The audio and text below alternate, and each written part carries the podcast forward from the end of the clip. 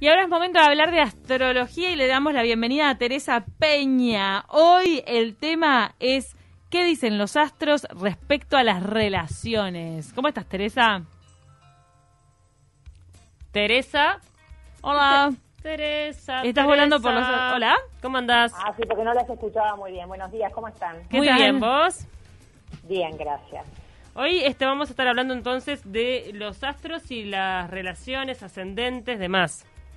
Sí, de las relaciones, eh, bueno, en sí el tema de las relaciones es un tema muy amplio, ¿no? Es complejo y amplio, pero creo que nos podemos centrar en lo que es la relación de pareja, porque están las relaciones familiares, las de los amigos, las de los hermanos, las de los, eh, yo qué sé, de padre e hijos, hay un montón de relaciones, ¿verdad? Pero mm, nos podríamos eh, centrar de repente en lo que es la relación de pareja en sí. ¿Qué Bien. tanto puede condicionar? O sea, ¿condicionan el complemento de las personalidades según los astros o según el momento en el que nace una pareja, las condiciones que va a tener? Bueno, tu carta natal evidentemente va a marcar qué tipo de pareja va a tener tú, el ascendente que tengas, pero en sí los, los planetas que marcan lo que tú querés como pareja es Marte, que tiene que ver eh, con la pasión, con la acción, Venus, que tiene que ver con el deseo, y la Luna, que tiene que ver con la capacidad que tú tenés para dar, para entregar y para recibir también. El amor, los afectos, los sentimientos. Que eso está muy ligado desde el momento que nacés, porque según la madre que tú tengas, la que te tocó por destino, es la que va a dar realmente esa sensibilidad de lo que son los afectos. Claro. Que la madre juega un papel muy importante en el momento del nacimiento del niño, ese contacto del niño con su padre, a partir de ahí ya nacen los sentimientos realmente.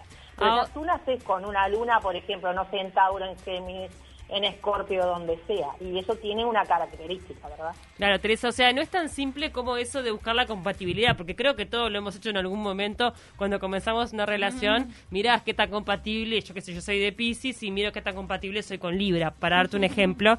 En realidad es bastante más complejo porque hay otras cosas que están en juego, ¿no? Totalmente, totalmente. Tú tienes que mirar cómo está el Venus de uno que hace con el Marte del otro. O sea, tienes que mirar que, sabes que Marte es la parte masculina, Venus es la femenina. Marte es la pasión, Venus es, es, este, el deseo. Eh, Marte es la guerra, Venus es la paz, o sea, la armonía. Entonces, hay que buscar la relación de esos planetas, como, ¿qué hacen? Hay que hacer una sinastría. ¿ah? Se comparan las dos cartas y se miran realmente cómo están en relación esas dos, esos dos planetas. Después tú te vas a otra a otro aspecto que es el como dijimos recién el aspecto de la luna, la capacidad que tiene uno de la entrega de, de uno con el otro.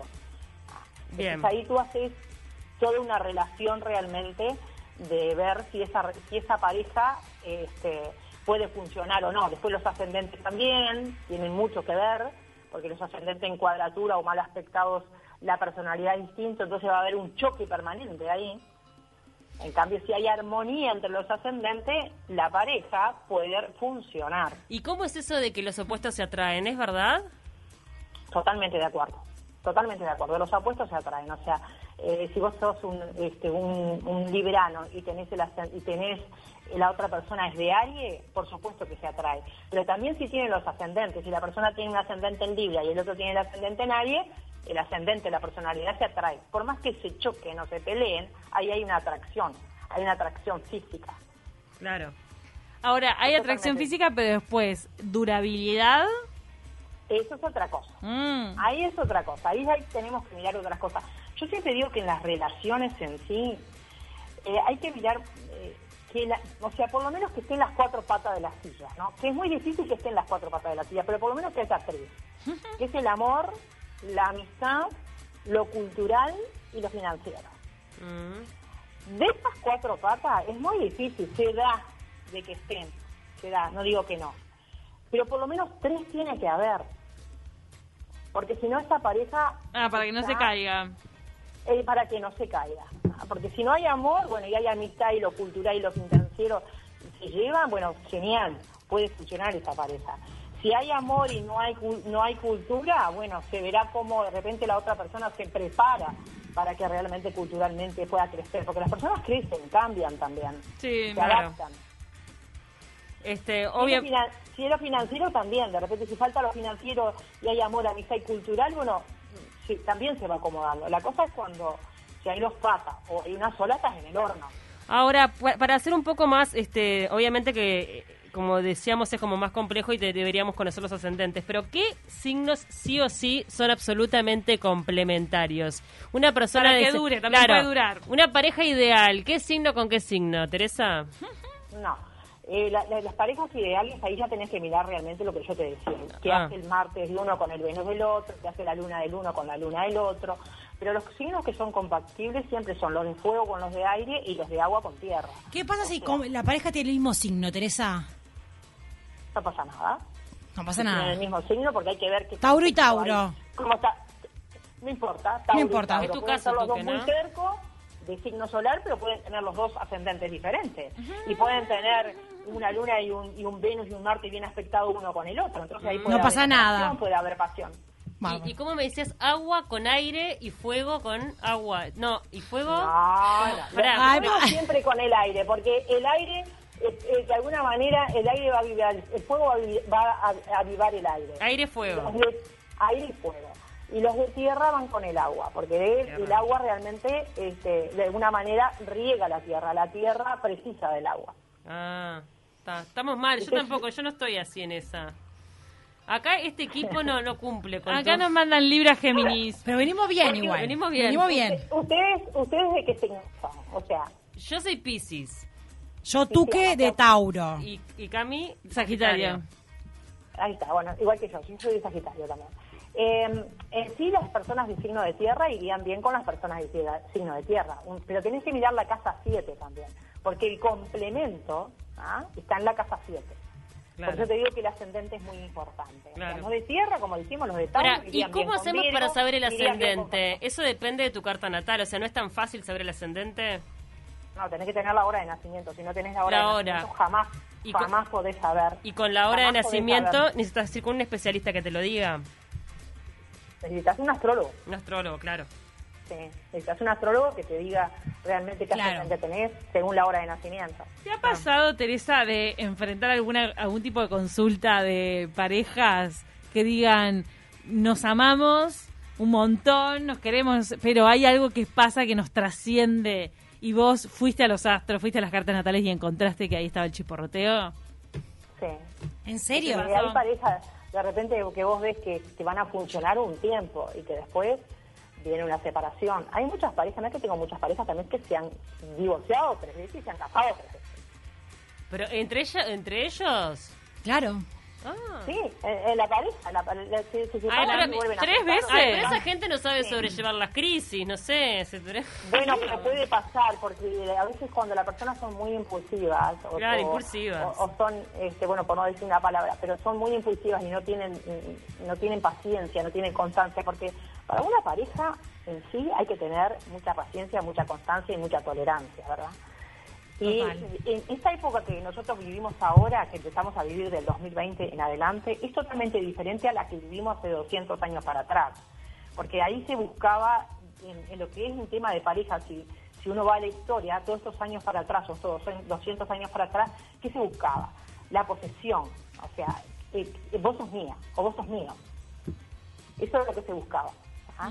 Los celos y, y la posesión y, y ¡Qué horror! esa cosa de claro es- eso era porque estábamos en una etapa de tierra pero hoy en día que estamos en una época de aire en una etapa de aire que son los 200 años que vamos a tener por delante qué es lo que se va a buscar acá ahora? ¿Qué ¿200 es lo años de aire? ahora estamos en fin- ahora estamos en, la- en, en las 200 años de una etapa de aire que comenzó en el año pasado Ah, o sea, ah, que todavía nos quedan año 199 años. Todavía tenemos 190 y pico de años para vivir las relaciones que van a ser, relaciones de, de- de- de- donde la comunicación va a tener algo, una base, va a ser la base importante, donde el amor, por supuesto, y la paz y la armonía va a tener que reinar, la creatividad y la amistad tiene que ver mucho con todo eso, porque los signos de aire tienen que ver con la comunicación por Géminis, con el amor por Libra y con la creatividad y lo original y lo raro también de Acuario. Mm. Ah, entonces, eh, las relaciones de ahora en más eh, van a ser como más libres. Tal vez también es un, es un tema, digo, medio peligroso porque va a haber una libertad de que sin compromiso, o cada cual en su casa, o, o- o nos casamos pero tenemos eh, nuestros tiempos, nuestros espacios, tú haces lo que, lo que, lo que tenés que hacer y yo hago lo Ahora, mío, o a- sea, a- ahora son vínculos No sexoafectivos, Teresa. Eh, ¿Cómo? Ahora no tenés más pareja, ahora tenés vínculos sex- sexoafectivos. vínculos afectivos donde realmente haya una buena comunicación, donde haya este, armonía y paz y que tengan más o menos los mismos proyectos, las mismas metas. Ahora, ¿por qué dijiste que era todo. peligroso este, este- este libertinaje? Peligroso Porque a, a mí, a mí me gusta toda esta era. Esto de, de- No, de- peligroso. de- de- de la libertad, de cada uno en su espacio. Claro, porque va a haber un exceso como de, repente de libertad, de los espacios, de, de que yo quiero hacer esto y no me lo vas a impedir tú, o sea... Pero está bien eso. Si se habla, si se habla está perfecto. Bueno, tenemos consultas de la audiencia. A ver. A ver. Nos manda Gabriela Virgo y Virgo. Virgo y Virgo se llevarían muy bien, porque son los dos muy analíticos, muy meticulosos, muy detallistas, pero hay que mirar dónde está la luna de uno y del otro. ¿Qué capacidad de amar o de entender tiene este, esa señora con, con- con su pareja? O esa chica con su pareja. Ahí tenemos que mirar dónde tiene la luna ambos. Si uno tiene la Ah. luna en Tauro y el otro tiene la luna en Escorpio, ahí hay uno más, de repente, más celoso, más posesivo que el otro. Entonces hay uno que va a querer dominar al otro. Pero el virginiano es un tipo bueno, el virginiano es un tipo pacífico. Sí, pero son muy mentales. Nosotros los taurinos somos locos. Nosotros No, taurinos pero, de buenos todos, eh, pero nosotros- Virgo- Yo soy Tauro y tengo mi hermano que es de Tauro porque yo nací un 9 de mayo y mi hermano un 8 de mayo. Él es la bondad en persona. Para que tengas un problema lo tuviste vos porque él nunca va a tener problema contigo. Ahora yo soy muy buena, pero bastante eh, pirada. Bueno, a- ahí lo que pasa, es lo que yo te decía, no importa que uno sea de, que los dos sean de Tauro, porque Tauro en sí, el regente de Tauro es Venus. Importa el ascendente. es- es- es- y lo que importa no es la luna donde la tenés, Ah. la capacidad que tú tenés de amar, la capacidad que tú tenés Mucha. de Amar. Claro, es ahí tenés que mirarla realmente los sentimientos. Y después, ¿qué hacen esos planetas, no? ¿Qué hace Venus, qué hace Marte, qué hace la Luna con los aspectos de tu hermano o con los aspectos de tu pareja? Claro. A ver, Libra. A Nos ver. mandan otra consulta. Libra Géminis. Hace 23 años que estamos juntos. Ah, bueno, está, pero eso no neces- Opa. no necesitas saber. Ya está, 23 Bueno. años. Li- li- Sello bueno, dorado. está Bueno, Libra y Géminis. Fíjate que Libra tiene que ver con Venus, ¿ah? porque el regente de Libra es Venus. Y Géminis tiene que ver con Mercurio. O sea, ustedes tienen mucha comunicación. Inclusive puede ser que trabajen en las mismas cosas o algo parecido, donde realmente pueden haber comunicación en, esas, en, en todo lo que... Inclusive hasta para criar los hijos. Hay, hay, hay esto, de alguna manera entre Libra y, y Géminis. Ahora te voy a decir una cosa. Libra es mucho más maduro que Géminis. ¿eh? Mm. Géminis es más inquieto, más ardilla, más...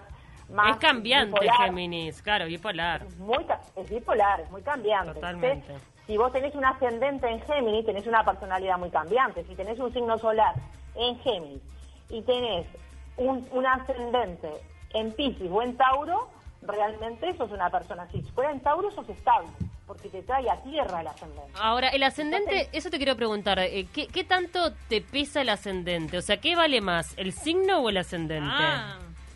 Ah, valen los dos, pero hasta los 42 años quien gobierna Ay. tu vida es el ascendente. Ay, ay, ay. Estamos en pleno ascendente nosotros, Ay, yo- somos muy jóvenes. Claro, yo creo que siempre pensé en, que era pisciana a morir, o sea que no, tengo que averiguar mi ascendente porque es lo que está rigiendo mi vida. Ya preguntamos la hora de Claro, nacimiento, ¿eh? Tenés que, tenés que tener tu hora y tu, tu fecha y tu hora de nacimiento y ahí hacerte y saber qué ascendente tenés. Yo voy a preguntarle a mi madre. sí, La personalidad la manda, la gobierna el ascendente. Tú Ah. lo que manda el sol, No sabía lo eso. que gobierna el sol, el signo solar tuyo, esa es la parte tuya de adentro, inconsciente, la que nadie ve. Solo tú sabes que, que, que eso es así. El ascendente no es lo que tú mostrás hacia afuera, es lo que vemos todos. Y es como tú te defendés para ganarte la vida, para actuar, es tu personalidad. Teresa, todo el mundo muy enganchado acá. La verdad que nuestras oyentes, las que mandaron sus consultas, quedaron así atrapadas con esta columna. Seguramente, tal vez eh, más adelante vamos a tener que ahondar en algunos de los puntos también que, que tratamos en ella, porque lo de las relaciones es todo un camino misterioso Totalmente. que la gente quiere dilucidar. Total, totalmente, las relaciones son muy importantes, sobre todo las relaciones de pareja. Pero lo que viene para el futuro, tiene que quedar claro que lo que viene para el, para el futuro es relaciones libres.